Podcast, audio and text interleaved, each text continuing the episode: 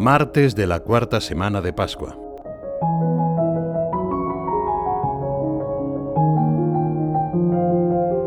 Con cierta frecuencia los jefes del pueblo de Israel pedían a Jesús que les mostrara una señal definitiva de que era el Mesías. ¿Hasta cuándo nos vas a tener en vilo? Si tú eres el Cristo, dínoslo claramente. A lo que el Señor respondió, Os lo he dicho y no lo creéis. Las obras que hago en nombre de mi Padre son las que dan testimonio de mí. En efecto, Jesús había realizado ya muchos milagros y prodigios que los mismos jefes del pueblo habían presenciado. Y no solo eso, sino que también había expuesto su doctrina llena de esperanza y amor. Su predicación quedaba avalada por su actuación. Por eso, en otro momento dijo, Si no hago las obras de mi Padre, no me creáis, pero si las hago, creed en las obras. Jesús obraba entonces y lo sigue haciendo ahora.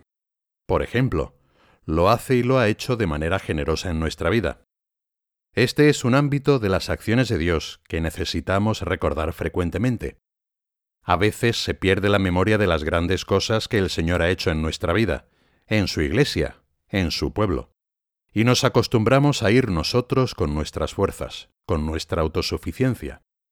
Moisés advierte al pueblo que una vez llegue a la tierra que no ha conquistado, se acuerde de todo el camino que el Señor le ha hecho hacer.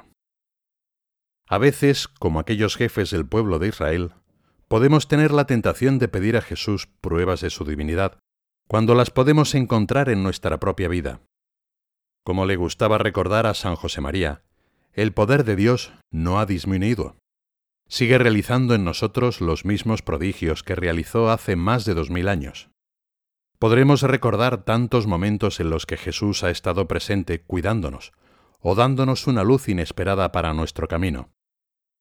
Esas realidades, lo bueno que realizamos o que nos sucede, nos llenarán de alegría y serán siempre expresión de la cercanía de Cristo resucitado en nuestra vida nos vendrá bien repetir continuamente el consejo de Pablo a Timoteo, su amado discípulo. Acuérdate de Jesucristo resucitado de entre los muertos. Acuérdate de Jesús. Me acompañó hasta ahora y me acompañará hasta el momento en el que deba comparecer ante Él glorioso.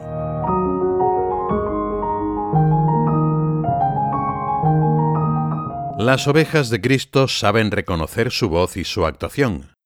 Al confiar en Él, podemos tener la seguridad de su protección. Yo les doy vida eterna, dice Jesús. No perecerán jamás y nadie las arrebatará de mi mano. Mi Padre, que me las dio, es mayor que todos, y nadie puede arrebatarlas de la mano del Padre. Yo y el Padre somos uno. Queremos estar siempre en aquellas manos del pastor. Sin embargo, no faltarán ocasiones en nuestra vida en las que pareciera que nos alejamos de su cobijo. Pueden ser momentos de gracia porque el Señor nos dará la fuerza para permanecer agarrados a Él. Nos descubrirá con mayor profundidad cómo es y cómo actúa.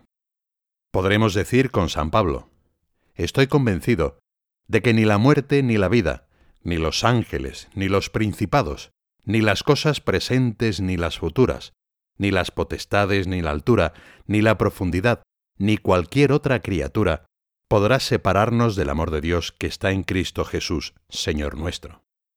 Aquellas palabras de Jesús, en las que nos asegura estar siempre en sus manos, nos comunican un sentido de absoluta seguridad y de inmensa ternura. Nuestra vida está totalmente segura en las manos de Jesús y del Padre, que son una sola cosa, un único amor, una única misericordia, reveladas de una vez y para siempre en el sacrificio de la cruz. Convencidos de estar en las manos de Dios, el modo en que encaramos nuestras actividades cotidianas cambia. De manera especial, nos llenaremos de una mayor serenidad ante nuestros defectos, ante los defectos de los demás, ante el pasado, el presente y el futuro. San José María consideraba que los cristianos viven amando a Dios y sabiendo aceptar las contrariedades como bendición venida de su mano.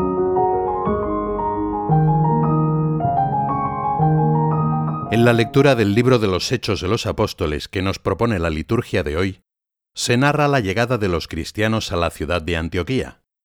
Habían llegado ahí en una situación de contradicción, porque la persecución que se desató después de la muerte de San Esteban los hizo abandonar el lugar donde se encontraban. Sin embargo, no se desaniman, sino que hablan con espontaneidad sobre Jesús y su Evangelio a la gente que los rodea. Narra la Escritura que la mano del Señor estaba con ellos y un gran número creyó y se convirtió al Señor. Las manos de Dios no solo nos protegen, sino que también nos impulsan a trabajar por Él en el mundo.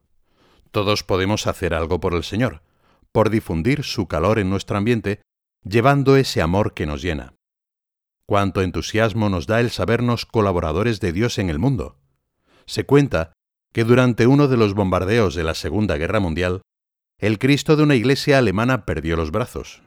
Cuando se plantearon la restauración de la imagen, prefirieron dejar al Cristo sin esas extremidades, y en cambio escribir una frase en el travesaño de la cruz, que recuerda a quien la lee que los brazos de Jesús en la tierra somos los cristianos.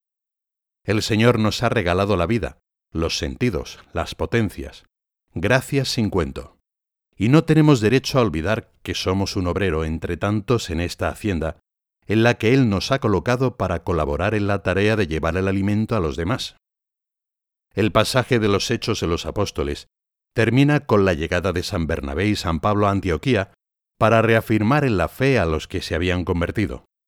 En esa ciudad la difusión del Evangelio crecía con fuerza, y fue ahí mismo donde los discípulos fueron llamados por primera vez cristianos. Da la impresión de que ese nombre surgió fuera de la comunidad cristiana, pero que en cualquier caso fue bien recibido por nuestros primeros hermanos en la fe. ¿Con cuánto orgullo lo llevarían? Al decir que somos cristianos, expresamos nuestra pertenencia al Señor y el deseo de identificarnos con Él recordar que somos cristianos y recordar la obra de Dios en nosotros nos ayudará a avivar la conciencia de estar en las manos de Jesús y de ser colaboradores suyos en el mundo.